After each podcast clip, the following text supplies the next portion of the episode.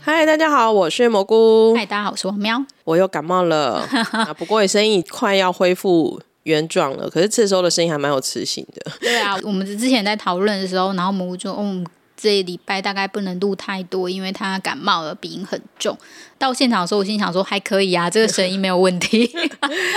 前几天比较惨啊，然后现在是稍微已经有点恢复正常了。嗯、这一集呢，我们要来聊该来面对，因为再不面对又要累积越来越多了。对，我们来聊一下罗 PD 他在他自己的 YouTube 的频道 Channel 十五页的直播。从刚开始，我觉得他只是闹着玩的，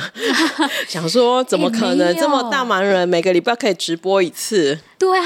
你知道每个礼拜就是固定花一个晚上，因为其实我觉得莉莉阿扎应该就是整个一个晚上，因为他的直播大概都一两个小时起跳的。嗯，两个小时，最基本是两个小时。对啊，然后他就这样子陆陆续续的，就是他其实都还蛮准时的。固定礼拜二啊，只是说有时候可能看他的工作安排，有时候是在中午呃中下午啦两一两点，然后有时候是在晚上八点，又到晚上十点的。嗯，而基本上都固定在礼拜二的时候做两个一个小时半以上的。一个直播做 YouTube 比较有趣的是，你可以看到，就是每个 YouTuber 大家都在找方向，嗯，找素材，找内容。就算是已经是专门在做这种综艺节目的制作团队，他们也还是一样，就是各种的探索，各种的摸索，然后各种的尝试。我觉得这一点还蛮特别的。我觉得很多可能提出来，因为我觉得就是 YouTube 频道非常非常的多，然后。如果你提出一个 idea，大家就会说，嗯，做过啦，健身做过啦，美食做到就是大家看到、嗯、看到翻掉啦，嗯，就是你很难，就是你很多东西你全部都已经能够想到，全部都做过，所以他一定要再找一些很比较特别一点的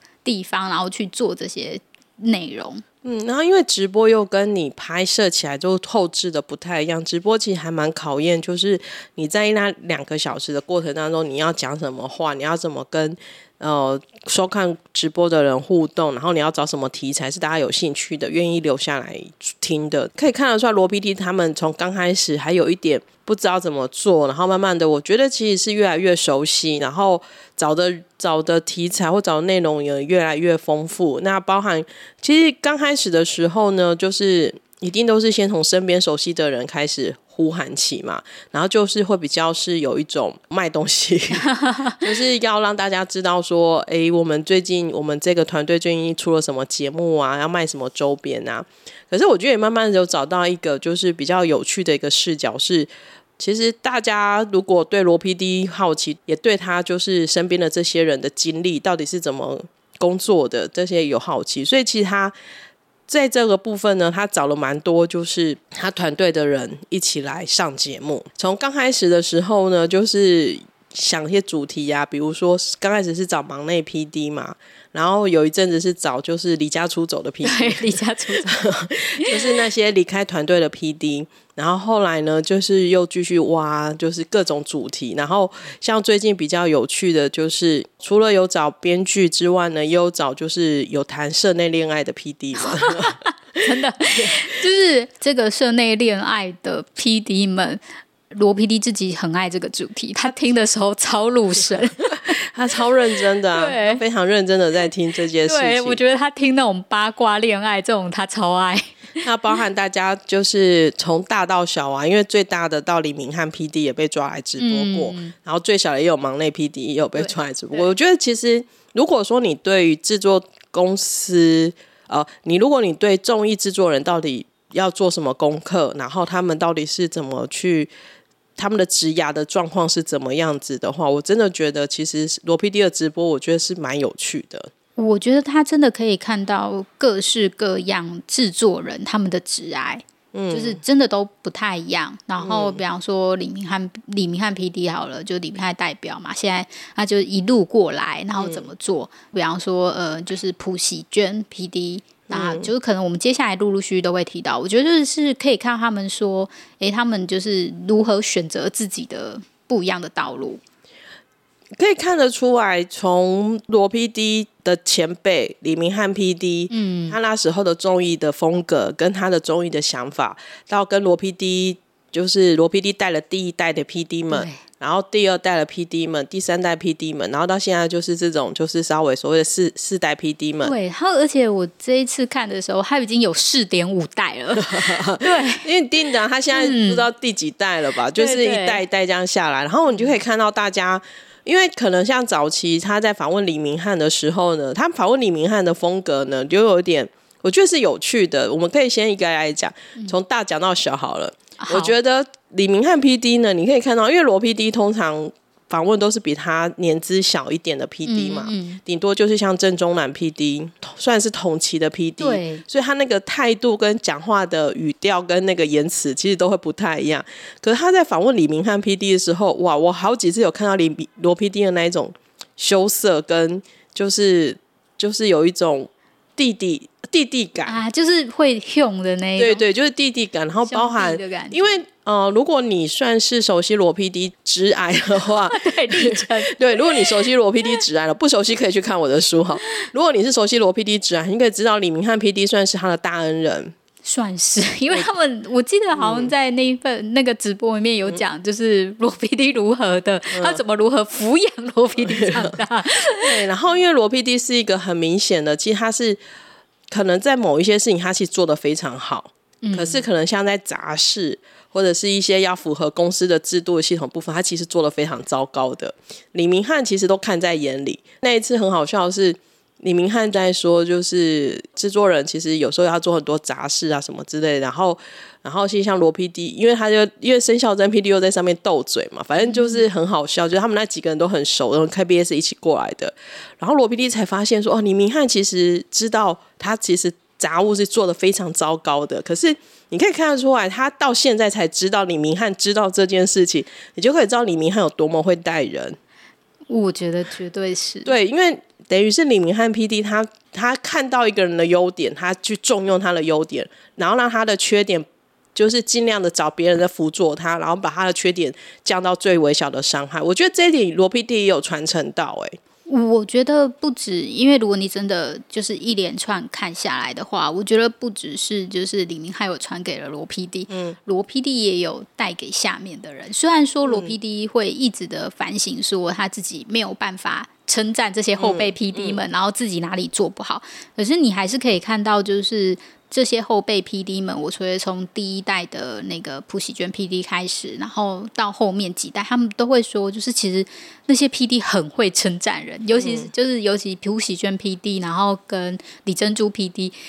以普贤龙 PD 就是普贤龙就算是下面一代嘛，嗯、然后普贤龙就是说，他们其实都很会称赞他，嗯、然后让他们觉得哎，就是很有自信啊，可能哪里做不好啊，因为其实初来乍到就是年轻 PD，你有做不好的地方，可是他们大部分都还是会用称赞的方式，然后来带领他们。李明翰 PD，我觉得他跟罗 PD 之间的姻缘更深刻的是，因为我觉得。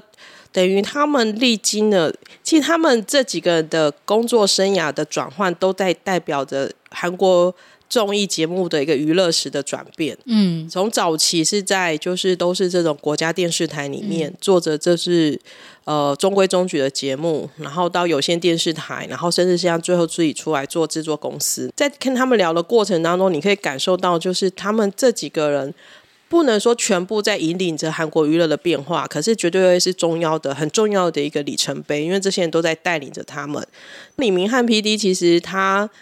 他也讲得很直接啦，我觉得那个状况跟罗 PD 现在遇到的都很像，就是其他的后辈都这么优秀。李明翰 PD 那时候其实在节目上就说，左边是罗 PD，右边是申元浩，他并不觉得他可以。做的跟他们一样好，那这时候该怎么办？嗯嗯嗯、我来当管理者吧。像我们到这个年纪，你就会知道说，你职场到了一个年纪之后，你就会有时候你就必须去任任扰嘛，或者是说你必须去转换你的角色。如果你想要继续在这一个业界里面工作的话，我觉得我有在李明翰身上看到一个这样的一个高度，看到李明翰的个性也是会在轻松谈笑之间，就突然杀出一个很严。就是很刺的，也不是刺，就是很犀利的人，就是很犀利的一个话啦。比如说，他就是默默就说，反正他觉得现在就已经是制作制作公司的时代了，已经跟以前不一样了。我觉得他们都有看见整个市场上面的一个变化。然后李明翰 PD 接下来之后呢，其实呃，如果跟罗 PD 同届，大概就是郑中蓝 PD 啦。嗯、然后可是他跟郑中蓝 PD 真的是两种不同风格的 PD。我觉得连吃饭的样子都不太一样，对，吃饮食 style 都不同。对，可是可以看得出来，他们都是为了爬到现在这个角色，他们做过多少的努力跟变化。因为像郑中蓝 PD，其实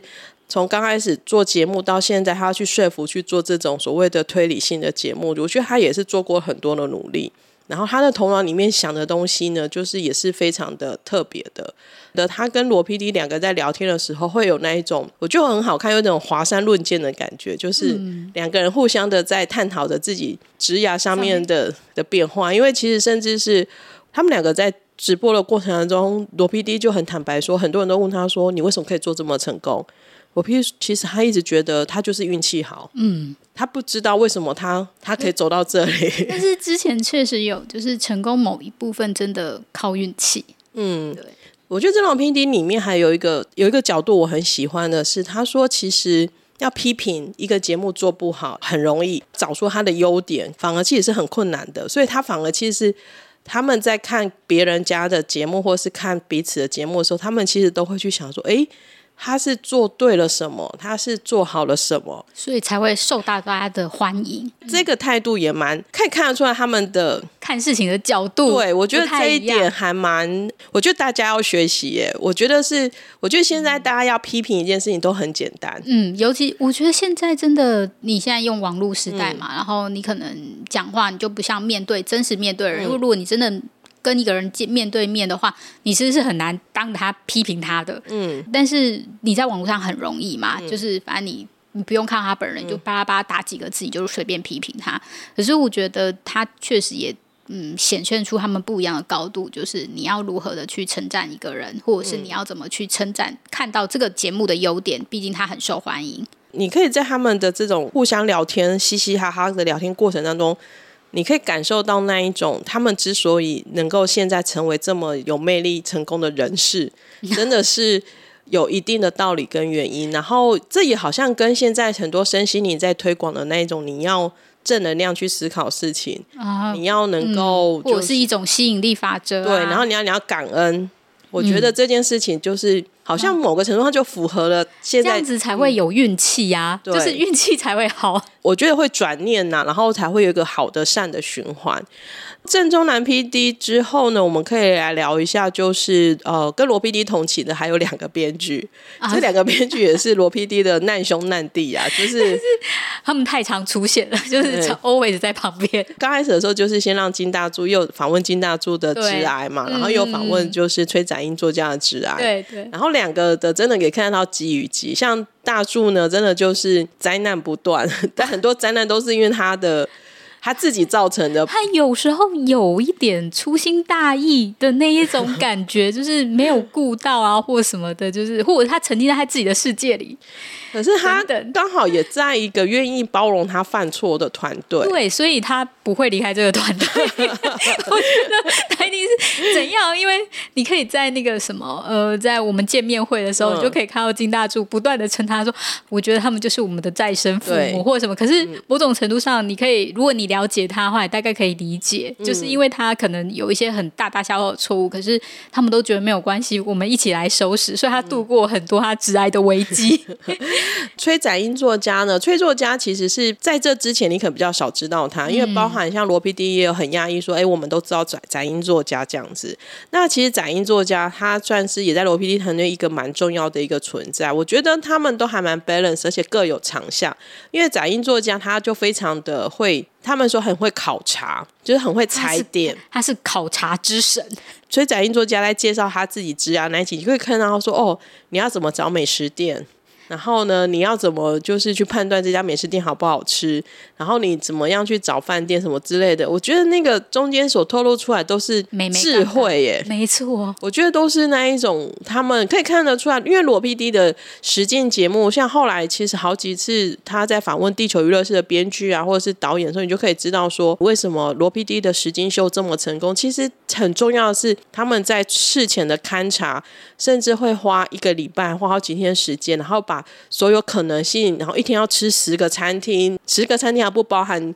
就是十个餐厅有可能是十个人去吃正餐，有可能十个餐厅是去吃甜点，就是各种可能性。我记得我记得忘了普贤 PD 吗？他说这是一个职业伤害，还是还会 PD 说你不知道我们事前勘察的时候，我们每一天要吃多少餐？透露出来之后，他们没有觉得辛苦，他们觉得这都是应该做的，嗯、只是就是在那个过程当中是还蛮累的，然后就可以知道说他们要拍一个节目，真的不是随随便便，就是以为很简单，就是反正一群人拉出去就结束了，他们都要事先想好一百零一种可行性，可能还是当团队还是出演者突然给你搞出一百零二种的时候，他们要冷怎么去应变它，这个真的都非常的不容易。展映作家跟金大柱之后呢，接下来呢，其实就是罗 PD 算是呃呃转到 CJ 之后带的。第一代的 PD 们里面就有，就是有普希娟，然后也有李珍珠。那普希娟呢？大家其实他们现在都把她叫做是大天使，对，是最大天使。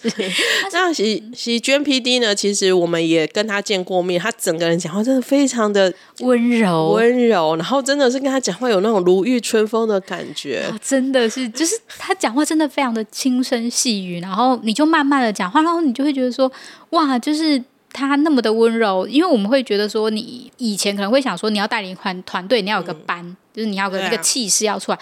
没有，他就很温柔，然后讲话就慢慢细细。然后我在想说，哇，他要怎么骂人？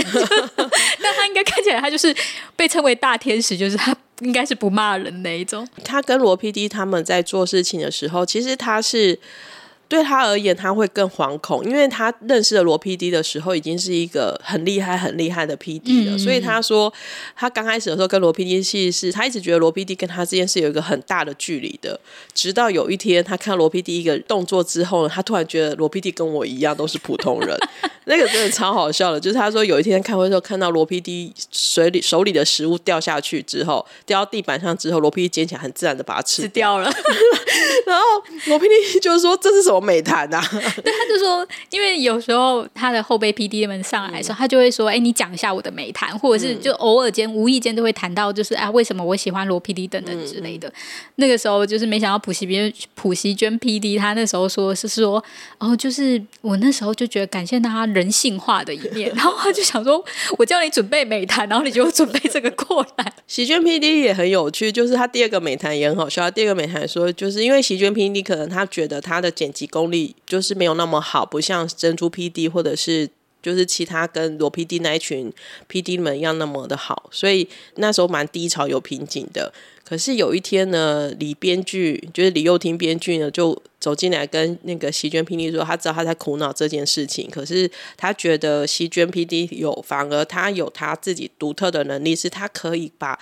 大家就是。拢在一起，好好的做事情，然后上上管理、上下管理都可以做得很好。然后喜剧 PD 说，他听到那句话、那一段话的时候，他就对自己产生了自信心，觉得自己其实不用一直在执着说他的技术能力可能没有这么的好。然后罗 PD 就说：“可是说那段话的人不是我哎。”然后我就觉得，可是我觉得我自己看那一段的时候，我还蛮感动的，因为你可以理解说，就是像。你当你在一个中生代的时候，然后你会发觉，哎、嗯，你可能比上没有没有办法比那个，嗯、就是可能罗 PD 他们之间那么厉害。然后后后浪们，就是后辈们就赶上来啊，或者什么，就是哎、嗯，都做得很好啊，或者是你的同才间都做得很好。然后你一定会很苦恼，会有一个人跟你说，你会有你自己的长处，嗯、然后你不用去看别人这这个剪辑功力好不好或干嘛，你是完全不一样的风格 style。嗯，然后可以这样子做，然后我就觉得说，哇。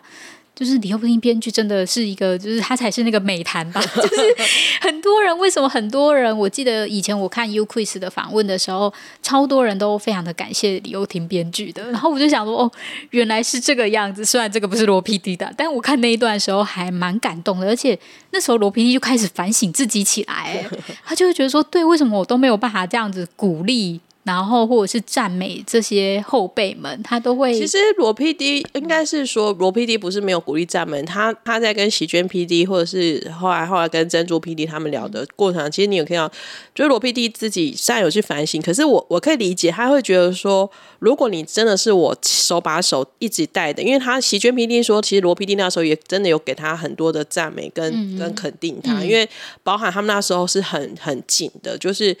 呃那时候的工作会是一边要拍摄。还然后一边又要就是去就是上档节目，有我有这个时候就是插嘴一下，那个时候就是像罗 P 就说，那我那时候在干嘛？然后他就说哦，因为你那时候太忙了，所以你没有办法照顾到我的心情。嗯，对，那时候真的很忙。可是他也有跟喜鹃 PD 说，因为他相信他，他相信他可以把这些事情都做得很好，嗯、所以他就是让他去去处理这些事情，然后。喜娟 PD 算是那时候，因为他们的制度是这样子的，就是罗 PD 是是大 PD 嘛，就是 L one，你可以把它当做它就是 L one，然后它下面就是有一个 L two，就是它下面等于是它的 second PD，就是等于跟它是共同指导的。然后那时候是刚进 CJ 的时候是普徐娟 PD，嗯，然后 L two 下面呢可能会再带几个，就是算是带工作的人员呐、啊，然后所以席娟 PD 下面就带了李珍珠，带了李于亨。也带了杨振宇，就是这几个 PD。然后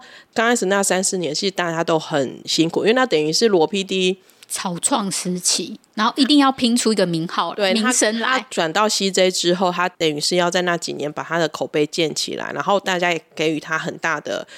的期望啊，所以他们呢真的很拼，然后他们就是真的是。一群人这样子四五个人，然后这样一起拼出来的，所以其实可以看得出来，其实罗 PD 后来在跟珍珠 PD 聊的时候，他其实是也是非常的骄傲的，他甚至觉得那才是他的全盛时期。嗯嗯，虽然我个人没有觉得那是他的唯一的全盛时期啦，可是他真的可，可是我相信对他而言，那时候是因为他是在第一线，是手把手的跟着这些人一起在编辑室熬，然后一起在。做很多的事情，然后也创作出很早的成很好的成绩。然后像珍珠 PD 呢，我觉得其实李珍珠 PD，我可以知道罗 PD 真的很喜欢他，因为我那时候为了写书的时候，还有之前在聊的时候，罗 PD 很常聊到李珍珠，他真的很喜欢这个后辈，这个也是一个非常非常脾气很硬的后辈，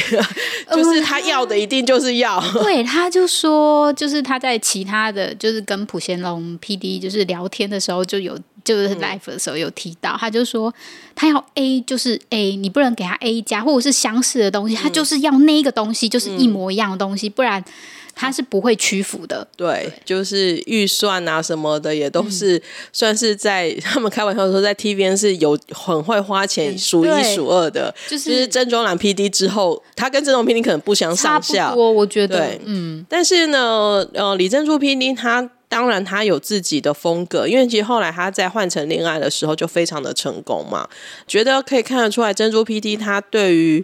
呃人性的探索会再比罗 PD 更深一点。他会想要更知道每个人的那一种遇到一些冲突或是遇到一些事情转变的时候，他要怎么去，他想要拍出那一种冲突感，所以他一直在做这种人性更人性的节目。我觉得他可能也比较细腻。这种就是他的，他有他自己的细腻感，然后对人性的观察，嗯，我觉得他你可以从换成恋爱中可以看得出来。当然，他还是非常的温暖的一个人。嗯，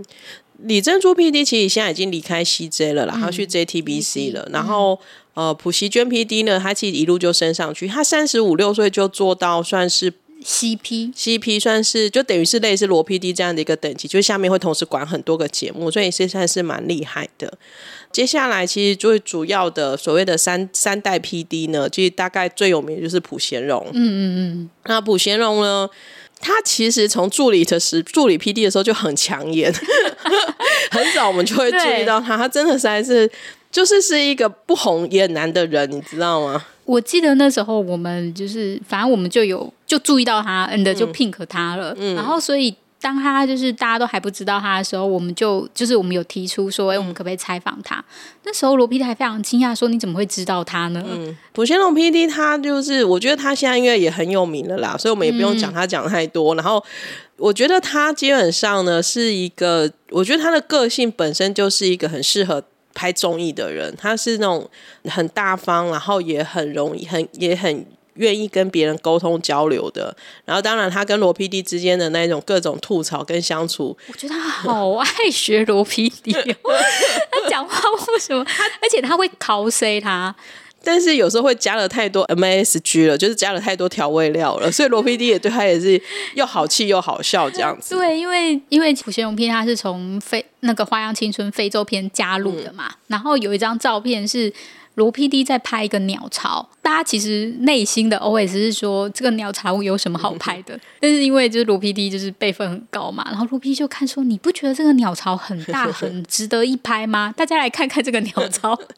然后所以后面的人就乖乖的跟着他一起拍了这个鸟巢，但内心有很多 OS，然后他就把那个就是罗 PD 那时候讲话的语气啊，嗯、或者做的事情，然后。讲出来这样子，然后就会有一种很细那种，就是诶觉得很有趣，然后很风趣的一个人。然后他不论什么事情，他就是如果遇到他自己的糗事的话，他自己就会哈哈哈哈先大笑。然后你会也会觉得，就这这就是一件有趣的事情，不会觉得说他犯错啊，或者是他做了什么。毕竟都三代 PD 的，代表还是他们都是被二代 PD 就是管理者嘛，嗯、所以他们就会有时候，我觉得会有一种很好笑，就是。主管都不知道我们有多么辛苦，我们在第一线，在最前面的那边，对，就是跑来跑去的时候，你在后面只要出一张嘴，我们又要再跑了一次，我就会有一种就是这种小小的怨气的吐槽。我觉得他要拿捏的好，他是刚好遇到罗 PD，他如果遇到一个稍微小肚子、小眼睛的，他就完蛋了，你知道吗？因为那个就是普贤荣刚刚有说他是从非洲片那时候加入，他是负责先一开始先是负责空拍机，嗯、他说其实我只有见过朴宝剑两次，就是他。他抽到，他说：“可是我狮子见到了十次之类的。”他就说：“我就是负责拍这些动物啊，然后拍一些空拍景什么之类的。”然后罗 PD 一听到说：“哦，那就不是很轻松吗？”然 后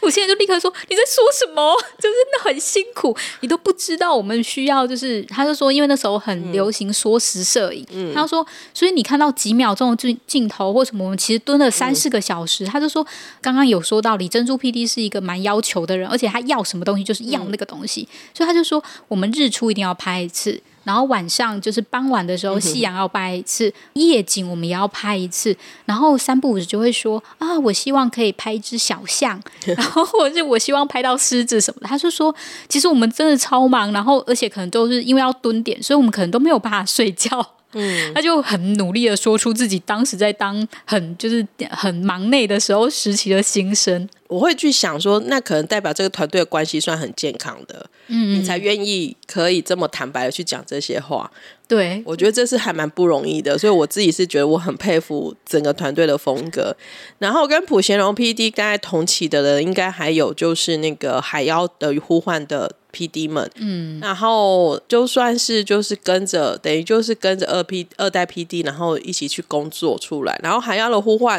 它是 Netflix 的一个算是女子实境综艺节目，然后它是一个在火岛里面有一个生存战，然后参加人都是那一种很嗯很硬的职业的，比如说他是消防队员啊，或者他是警察啦，或者是他是保安官等等这些的。那这个我们之前好像也有有有录过嘛，哈，嗯，其实可以看得出来，他们都算是受到罗 PD 的整个拍摄节目的训练，然后又各自延伸开来。当然，他们也会有感谢罗 PD 的地方啦，然后也会有吐槽他的地方。反正就是我觉得都还看得出来，其实大家都是可以跟罗 PD 保持一个还不错的一个关系。我先用 PD 接下来就是所谓的四代 PD，嗯，那四代 PD 里面呢，当然首先是。就是沈昌珉，就是杂物之神，他真的还蛮好笑的。就是大家如果有看十五夜他们在招募新人 PD 里面的时候，负责这一个就是招募影片的那一个的沈 PD 就是他。他的个性可能真的就是一个比较紧张，然后比较谨慎的人。可是我觉得他跟普贤龙很合哎、欸，就是他们会有一种一搭一唱，然后就是喜剧二人组的感觉。就是在讲说他在拍摄的过程当中，他怎么去去处理这件事情。可是因为他实在太擅长做杂物。了，就是那些车队的安排呀、啊，然后景点的安排什么，他实在太擅长了，所以有点离不开那个位置。但是他有时候又会有一种就是小脱线嘛，嗯、就是有时候听他在讲那些就是一些就是团队里面的事情，然后他怎么安排，然后发生了什么就是突发状况，然后他自己又发生哪些 突发状况什么之类，你会觉得好。很有趣、具有挑战性的一个职务，那你也可以感受得到，天哪！他们拍一个节目，他们的前置跟他们现场调度的状况，真的有多么的可怕。嗯、就是我们可能看起来就是制作团队跟一群人在就是电影摄影机前面这样子。玩游戏就以为这样子，因为后面的太多人要去负责去处理这些事情的。然后沈昌明，请大家记住，因为等一下还会再讲他。他真的，他有一个故事超级经典。对，沈昌明，请大家先记住。然后另外呢，还有一个就是金艺社也是 PD，就是现大家讲四代罗 PD 加的四代 PD 会比觉得比较认识他的，因为他在《地球娱乐是二》的时候的巴厘岛篇的时候，他因为胡先龙脚受伤了，所以都是四代 PD 出来，就是站在镜头前面。然后这个也是 PD 呢，其实他也是现在就是频道十五页的主要负责的主 PD，嗯嗯，就大家现在会蛮常看到他的身影的，包含直播的时候，他也都在幕后处理这些事情。野树 PD 呢，就是这个四代 PD 呢，他其实是一个 I 有百分之九十九 percent 分数的人，哦，那不就跟小八一样吗？可是他很强的是，我觉得大家真的是为了职涯呀，包含因为他们。哦，他们这几个三代或四代 P 都会被问你在考进 TVN 的时候呢，你要做什么样的？因为他们有一个面试嘛，然后所以他们都要想办法在三分钟之间展现自己。然后你就可以看到，就是 SUPD 他为了要展现自己，他演了一个独幕剧，然后觉得哇塞，真的是他拼了。他就说为了找工作没有什么做不到的，而且他考了两次才进来。然后他比较特别，是因为他算是一个很，他好像是一个也是很急梯的人，就是是一个很冷静的人，就是有点像李瑞镇的那种感觉。所以有时候就是他的那一种冷漠会蛮好笑的，我觉得他有一种置身事外的感觉，就是你知道大家在那边呼啦疯疯癫癫的时候，然后有个人特别冷静，然后不讲话待在那里，可是还蛮期待后面的发展，因为我觉得我在最近的十五页，我有看到他的一个。变化，嗯，我觉得他好像真的，我觉得他好像一开始不太喜欢在镜头前这样，嗯，他但我觉得他渐渐的走出来，对，就是对，现在都在镜头，会在镜头前，他之后也有就是愿意上节目了嘛，嗯，所以我觉得他真的有渐渐的在变化中，嗯，然后另外一个是那个是星空准，就是我们哦，呃，上一集也有提到，就是三代生 PD 嘛，嗯，生元浩、生肖真，接下来就是生建俊，然后他跟他另外一个同期。呃，算但是前后蛮近的的一个另外一个 PD 呢，是最近上的就是那个社内恋爱的特辑的那一集，就是这个申孔俊。然后这个申孔俊他也很好笑，就是就是你可以看得出，因为我们上次在纽约纽约已经有提到他了嘛，就是也是一个很很疯的人。然后我觉得看到那个这个申 PD 啊，这是孔俊 PD，然后普贤荣 PD 跟沈昌明沈昌明 PD，我觉得光想象他们三个如果跟罗 PD 这样四个人站在一起的时候，我觉得罗 PD 应该是不讲话的。对，我觉得他应该已经。无法不想控制这个场面，他应该是会很疯狂。那孔俊 PD 呢？他讲他怎么追他女，他的他的现在的老婆就是是小他一辈、小他一期的 PD。然后呢，就是讲这些过程当中的，就是罗 PD 真的听的就是超级眼神方亮这样子。对，然后我还在那边说你怎么可以这样说什么之类，就是对于他告白说话或什么之类的，就是大家都。大家真的好像就不像在直播，就是已经完全投入这样，在一个就是在咖啡厅 听这种八卦。因为毕竟以罗 PD 的辈分，平常不会听到，平常是听不到的。对，恐惧 PD 其实可以看得出来，他也是那种很活泼款的啦。我们也非常希望有机会可以同时访问到空军 PD，然后沈昌平跟朴学荣，我不太确定哎、欸，我不太确定 我们 hold 不 hold 得住。对，就是你虽然这么说很开心，那我就想说，哦，那个场面我真的有点不知道，就是像那个我们之前。呃，采访朴贤荣 PD 的时候，他其实那个时候是有一点紧张的，但他就会一直自己一直笑，一直笑，一直笑。希望说之后如果我们就是有机会采访他们的话，可以有不错的效果。嗯，孔俊 PD 呢，其实他职涯里面又让人家觉得最厉害的是，他受到那种就是。进来的时候是跟普希娟，然后后来又跟了罗 PD，后来又去跟了吕余亨，然后再回来跟了罗 PD，就是完全是他的那个土龙命就是少爷。有对他一直，因为其实像我们刚刚有说到嘛，其实他像普希娟平时好像是就是比较棚内或者什么，就是他的那个、嗯、家常饭白老师，对对对，所以他们的那个操劳的程度就是没有那么严，没有那么的重，没有那么沉，嗯、所以他就是常常觉得哦还好啊这样子，嗯、然后大家就会说你这个少爷，然后尤其 罗 PD 超爱这样子称呼他，对啊，嗯。所以可以看得出来，就是孔俊 PD 的训练是非常蛮扎实的。嗯嗯，然后然后另外一个跟他一起出来的那个林永琼 PD，就是他也是一样，他跟他先生也是都是室内相亲，然后都是一直瞒着，就是有一派就是他不愿意公开公开。可是我也可以理解说，哦，我们在就是社内恋爱，就是。的时候不想公开的那一种心情。对，然后她是为了要就是不公开，又可以跟男朋友好好的约会，因为不想让大家知道，她就申请转听到罗 PD 的节目。哦、对，然后罗 PD 就非常的压抑说：“对，而且罗 PD 竟然是这样子来的。”我觉得这点也超级好笑，就是哎、嗯，我不想要就是在跟我。跟我男友在同一个 team，然后我就转到罗 PD 的 team，大家想说，嗯，这居然是这个理由，不是因为为了罗 PD 而来的吗？嗯，所以这个其实都有一点，就是就是大家都会有对自己职场上面都有各自各自的心思啊，对对对对，所以这还蛮可爱的。嗯最后呢，要跟大家聊的 PD 们呢，就是忙内 PD 啦。忙内 PD 其实算是这个系列的第二集就出现了，嗯、然后他们那时候是一年工作满一年的 PD 跟三年吧，如果或是一三五，就还算是很年轻的 Junior 的 PD。然后他们就有提到，对他们而言，罗 PD 就是跟天一样远的存在。基本基本上，因为他们都会负责在现场，都是先发部队。或者是就是是那一种要先先出发去处理很多事情，或者是后面最后收拾的的 PD，所以其实他们基本上是不会在现场拍摄的。他们最害怕的就是在开会的时候，罗 PD 说：“嗯，那我们就看当时的情况再决定怎么做吧。”因为光是这句话出来，他们可能就要准备三四个以上的方案，然后对他们演技就很辛苦。在那沟通过程就可以感受得到，就是就是负责在前面拍摄的 PD 跟。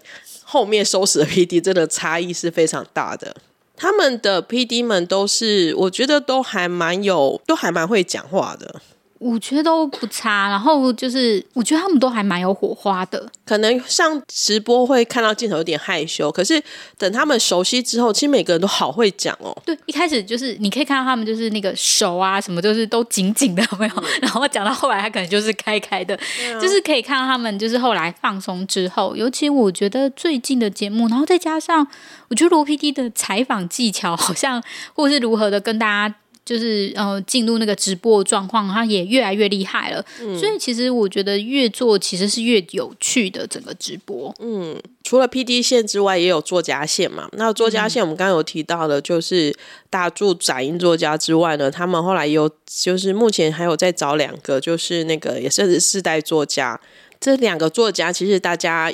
就是如果有看他们的节目，其实都有时候都会闪过他们的脸啊。嗯，尤其他们之前就是为了要让他大家和气融融、沟通之神的时候，就有都有出现。对。然后世代作家呢，这两个作家呢，一个其实是就是瑞正家的，然后一个是地球娱乐室的。然后里面还蛮感人的是，这两个作家在刚开始就是他们在 NBC 就是编剧学会受训的时候，就是那时候为了要成为作家去受训的时候呢，他们那时候就立下，就是说他们都想要进到李幼廷团队工作。哦，只是就是没有那么容易进来嘛。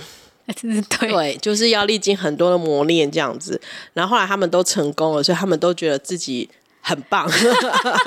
我告诉你，这两个作家超会讲话，超好笑，他们的效果跟 PD 们一样赞。对，然后他们也爆了很多小小的料啦，嗯、就是比如说，原来瑞珍家那时候可能是配合档期，然后什么，就是算是一个很临时突然插进来的计划，嗯、所以。有有一个，就里面一个作家就是这样临时，因为已经现现现有的团队没有办法负荷这个节目，所以他们就临时又加了一个作家进来，然后一进来就要被丢到那个墨西哥 考察好几个月，所以一进来就被丢去那边了。然后另外一个是地球娱乐室的作家，然后他讲了一个超好笑的一个入职前的小故事，因为他也是历经好几个转折之后，好不容易就是终于可以进到就是李幼廷团队这样。崔秀斌作家就是地球娱乐室的作家，然后然后他就说他就是到他们团队的前一天，然后有在那个酒吧里面。面喝酒，然后可能就是上岩洞那边的，就是酒吧就那几，他就说那间就是他们熟悉的酒吧。然后因为就是大家就是酒吧很多人嘛，然后他们就自己拿着那个手机就播他们想要听的音乐，就很嗨。然后在唱那个音乐的时候，隔壁的人然后就把那个隔板就是可能包厢拉起来，然后就接唱这样子。然后他们就想说，哎，就是隔壁怎么会突然有人就是接唱起来？然后就觉得很有点突兀，但是因为就是。大家就玩在一起了，然后那一天就非常的嗨，但就是想说哦，就只是一个就是当天入职前的一个小插曲，就是对方就是也很嗨啊，然后还问说，哎，你们几个人啊，然后之类的，然后结果隔天就是崔作崔作家他就上班的时候，然后打开那个门，然后就发觉，哎，昨天晚上的那群人 就坐在那里这样子，然后每个人都正经八百，就跟前一天就是喝酒然后很疯的样子都不太一样。然后他想说，那对方很震惊，那我也要很震惊。然后他就也很震惊的，就是跟大家打招呼，然后就说啊，就是大家好，然后初次见面什么。里面的人也就嗯好，就是然后里面就是接唱的那一个人，就是我们刚刚一直说就是沈昌明 PD 这样。他们就那时候想说，这圈子也太小了吧？为什么会在同一个地方？然后大家还那一天就是一开始见面的时候，所有人都还装作不认识。然后，但就是我可以看得出来，就是他们就是都还是蛮会玩的一群人。我觉得基本上要做综艺系列的 PD 或者是作家，基本上本身也要算是可以享受生活的人，要不然你会不知道你的综艺要散发出什么样的主题内容。我觉得这一点还蛮重要的。然后，秀斌作家就是他们在提这段的时候，真的超好笑的，就大家可以去看一下。我觉得。罗 PD 也是听得津津有味，然后就是现场就是也是一片焦土话。然后那时候大家就说那普贤龙 PD 呢，然后说那时候因为他喝的有点醉，所以没有什么发挥，已经倒在沙发上了。对对对。最后其实这两个作家呢，还就是呃，大家如果要看的话，可能要看他原完整的那个版本，因为他们最后还就是对李幼听编剧就是隔空喊爱，很可爱。我觉得他们两个真的是也是很活泼，可以看得出来那种年轻人那种就是有朝气的 有朝气的一面这样子。除了就是不是他们自己身边的这些团队们啊，也是被抓来直播之外呢，其实他们也有在直播里面阐释了一些东西，比如说他们有做过 MBTI 啊，然后呢也有做过拉面的吃拉面、啊，然后呢最近呢是挑战 MZ 时代的食物。哦，对，然后挑战 MZ 时代食物呢，就是他们也先去访问了。就是算是打电话给地球娱乐室的成员们，然后还有泰亨，然后因为他们都是 M B 时代的人，然后就问他说：“那他们现在 M B 时代都在吃什么？”然后他们要点外送来，吃到了什么麻辣烫啦、糖葫芦啦、松饼等等，然后都是那一种，基本上就是你现在这年纪你不太会去碰它的那一种食物。我觉得这边比较有趣的就是可以看到，就是罗 PD 他们真的有那一种。积极想要学习年轻人到底现在在吃什么、想什么的心，但是呢，被李永芝呢看不下去。李永芝跟咪咪后来就决定都帮他们点，直接送到他们公司。因为那时候就是呃。罗 PD 跟崔周家就打电话给他们说：“哎，就是打电话给永志说，现在 MZ 在流行什么？”李永志讲的非常的详细，他非常亲切的说：“就现在是麻辣烫啊，然后糖葫芦啊，然后大家就说哦，那糖葫芦。他然后李永志还说：哎，现在糖葫芦，因为它就是它会让你的那个血糖突然间飙升，所以就是大家就很喜欢。就说，可是现在已经流行多巴胺食物了，所以糖葫芦呢，现在已经流行在走下坡了。然后我们想说，哈，居然还有。”就是这种事情，这样就是那个现在流行什么食物，就是会有那个潮流。然后原来就是大他现在觉得哦，糖葫芦很流行的时候，没有想到糖糖葫芦已经走下坡。然后所以李永芝又因为他非常喜欢麻辣锅、麻辣烫这个东西嘛，所以他还会告诉他说：“诶，汤是重点啊，然后你选料平衡啊。”然后他们说：“哦，好好好。”然后罗 PD 后来跟翠作家两个人在点餐的时候，就是叫外送点餐的时候，就开始就是开始说：“哦，这个汤这个料我也要，那个料我也要啊。”然后什么？然后在那边一直点的时候，李永芝又带度的打电话来，他就说：“你们这样料点太多了，这样子你就喝不到汤。”我来帮你点，你就把地址给我吧。所以后来是李勇就打电话，就看不下去，就跟他说：“哎、欸，我来帮你点餐这样。”但因为他们当然就会说：“哦，好啊，好啊，那我们你就帮我们点吧。”然后咪咪也是，就是到最后就他们就各直接跟咪咪说：“那不如你来帮我们点好了。”看完之后我会蛮好奇韩国麻辣烫是什么味道的。对，而且他们还有麻辣烫、麻辣锅、麻辣香锅。嗯、然后勇志还说，现在流行的是麻辣玫龟就是应该是可能比较不辣的吧，就是他们真的有好多种不一样的就是选择，就会很好奇，因为罗 PD 后来吃他觉得还蛮好吃的，所以我会讲说。嗯，那可能是有改良到韩国人的口味。对，然后我还可以看到他们那个，他们还有帮他点糖葫芦，然后糖葫芦因为韩国发展也很多，然后他所以就是他们一一的拿出来，因为都是永志帮他点，就是草莓口味啊，然后橘子口味啊，葡萄口味什么之类，他们都会就是觉得还蛮好奇，蛮新奇，说，诶，原来现在流行什么东西。对，我也蛮讶异，为什么糖葫芦会在韩国流行的？我是一个没吃过糖葫芦的人。哦，你没有吃过？我没有吃过，哦，因为我就是不太吃甜呐，啊。但它真的很甜，就是我小时候吃过，啊，然后因为太甜了，所以就没有那么的喜欢。但他们好像是说，永志的说法是说，它就是会让你觉得，就是会有 sugar high。嗯，就是会血糖忽然飙升嘛，他们就会觉得说那个 sugar high 很棒，然后他们就很喜欢。年轻的时候都没吃了，现在好像不能吃了。对，对，因为年轻就是 sugar high 没有关系嘛，就是血糖忽然飙升没有关系嘛。但是因为我们现在就是要注意身体健康，就不会这样吃了。对啊，对，而且那个时候就是外送，就是他们现在外送非常发达，所以拿就是他们会有那个小杯子。然后他们拿出小杯子的时候，他们就说：“这个要做什么？这要喝酒还是要为什么要做这个？”然后还稍微看一下，还知道说：“哦，原来那个是要当底部的东西，可以把那个糖葫芦撑住了，嗯、然后你可以把它吐出来吃，这样。”对对对对，就可以看到他们就是点，嗯，真的会有一种就是在学习 ND 时代的食物的那种感觉。有一种看到老人家很努力尝试的悲伤感。不会，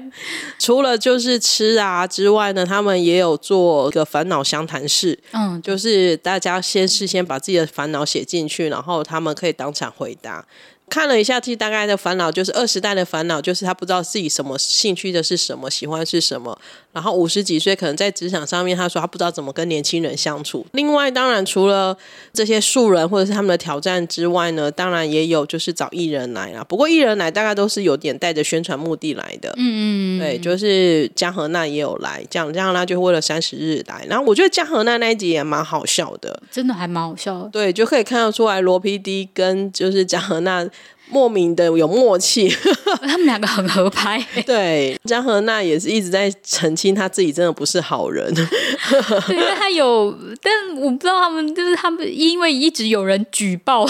他很、嗯、人很好，然后他有一个美谈制造机的那个名称，嗯、然后就是罗 PD 就把他的那些美谈就是一一的说出来，然后他就要很害羞说没有啦，没有啦，嗯、就是。很可爱，非常的可爱。嗯，江河娜也是我算是很早就开始觉得他还蛮不错的演员的。其实除了地狱是有来宣传之外，众多得豆的出演者们也有来宣传，嗯、然后看得出来，就是大家真的都很会讲。我觉得有艺人来宣传的时候，罗 PD 感觉就会稍微轻松了一点，因为他 他就不用一个人独占全场，然后其他人会背负，就是帮他，就是会讲话。然后另外一个也不算是直播，但也算直播，就是 Seventeen 下班 life 啦。哦，突然间，对对对，对大概三十分钟的部分。然后 Seventeen Life 之外呢，当然 PO 对他 PO 退伍回归也有来，就是也有来上节目，然后可以看到就是长大了。更 沉稳的感觉啦。他是海军陆战队的，对。然后当然也有艾芙也有来，就是介绍他们的专辑啦。然后可以看到，就是那种风格又突然又变变成是爸爸的感觉，跟 跟 P.O. 啊，或者是跟江河娜，或者是跟钟德德都演员，又是一种不一样的风格。嗯，嗯，不同的人员来，然后会有不同的火花会出现，可以看得出来，就是他们真的是很认真的在挑战的这些东西。然后刚刚韩大没有讲，就是他跟罗 PD 跟大猪有一起打游戏，嗯嗯，打 Switch 吧。应该是打 Switch，如果我没有看错，可是就会有因为有那个冲突感，所以其实大家在看的过程当中就会有这种笑笑点，然后也会有一种好看的一个内容在里面。其实整个罗 PD 的直播呢，可以看得出来，罗 PD 就是全方面各方面各方面去挑战啊。你要说你要亏他还已经变成艺人了，我觉得，或者是说你要觉得他有明星病，我觉得其实他都只是一一直在探索到底。综艺节目的极限在哪里？在不同的平台要呈现怎样的一个内容？YouTube，我觉得他把它看得很重要，是因为他觉得现在的人真的看 YouTube 的时间才大大过于看电视了，甚至是看 OTT 的时间。他只是觉得说，他一定要跟上这一波的潮流，否则他或是他的公司可能就会被淘汰在这一波里面。我觉得其实是。还蛮，我觉得那一种 challenge 的精神、挑战的精神，我自己看的我很佩服啦。因为通常我们就是躺着躺着就说算了，就放弃了。可是他真的还蛮认真的。然后我觉得可能就是对台湾的观众而言，最重要一些某一些人而言，还是语言的隔阂吧，因为他没有像我们今天讲的 live 这种东，就是直播里面的东西，很多可能没有翻译，然后你要翻，你可能要用机翻，就是你要从他们的那个呃韩文，然后再改转成中文等等的，再来是时间很长，就是一两个小时，你可能没有办法及时的去呃 get 到这些消息。但我觉得就是这为什么我们今天讲就是。大家可能没有看这些直播，但是可以从我们聊天中，然后得到说哦，原来他们在做些什么这样。可是我觉得，可能对于台湾的观众员这件事情会比较远一点点。可是我觉得，他帮助韩国的观众们，或就是喜欢罗 PD 他们团队的人，更了解他们的团队在做些什么。你刚刚我没有提到，其实如果大家如果还是想要看的话呢，其实他们都会隔周会上剪辑版。那剪辑版基本上他们会上英文字幕，那你就是可以用 You YouTube 的那个自动翻译成中文，没有到百分之百很准啊，但是大概意思啊，跟他现在讲的内容，你还是可以 get 得到啦。所以我觉得，就是如果你有兴趣，你还是可以看他的剪辑版，然后或者是你可以跟我一样，就是每次两个小时就把它当做是在练韩文听力。虽然也不知道有没有变好，但是就是有点放着，就是一句熟悉韩文的语调。好啊，那我们今天呢，就跟大家分享一下罗 PD 的。从五月二六五月二十六号到今年现在快要年底了，超多超多的一个 live 的一个直播的内容。嗯、是下次如果再聊呢，看是不是就是几个月后了吧？对，他这样子二十几个，那一天我就。今天可能会剪得非常的长，我这边算的时候，我想说，哇，我们每一个 life 就是如果讲个两分钟或干嘛，那这样就一个小时哎、欸，就真的很多，就可以知道他们真的累积了非常多的东西。嗯，因为其实里面还蛮多内容，我们就跳过没有讲。嗯，但真的其实还蛮多，都还蛮好看的。嗯，其实大家可以就是真的有心，或者是你想要了解更多的话，你就可以。挑挑几个来看看，好啊，那我们今天就先跟大家聊到这里喽，谢谢大家，拜拜。